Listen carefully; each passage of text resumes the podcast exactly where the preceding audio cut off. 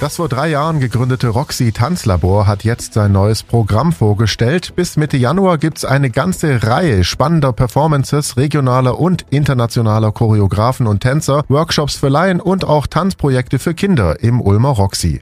Das Tanzlabor maßgeblich vorangetrieben hat der neuseeländisch-spanische Choreograf, Tänzer und Producer Pablo San Salvador. Es ist wunderbar, ein internationales Element, einen internationalen Output nach Ulm zu bringen. Es ist groß, es ist reich an Kreativität und es soll weiter wachsen.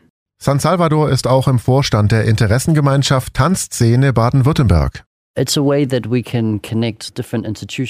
Wir können verschiedene Einrichtungen verbinden, Tänzer und Choreografen lernen andere Leute kennen. Wir machen Lobbyarbeit, aber wir verbinden uns auch und kommunizieren das nach draußen.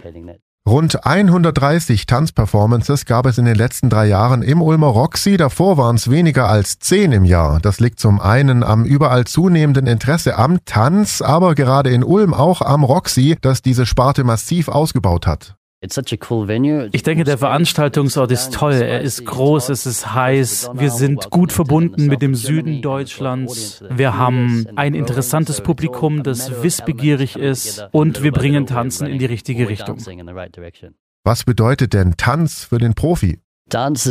Tanzen ist menschlich, jeder bewegt sich, jeder Mensch bewegt sich, Leute verbinden sich und teilen ihre Erfahrungen, es gibt Empathie, es gibt Verständnis, Tanzen ist menschlich. Das aktuelle Roxy Tanzlabor Programm gibt's auf donau3fm.de. Ich bin Paolo Percoco. Danke fürs Zuhören. Bis zum nächsten Mal. Donau3 FM. Einfach gut informiert.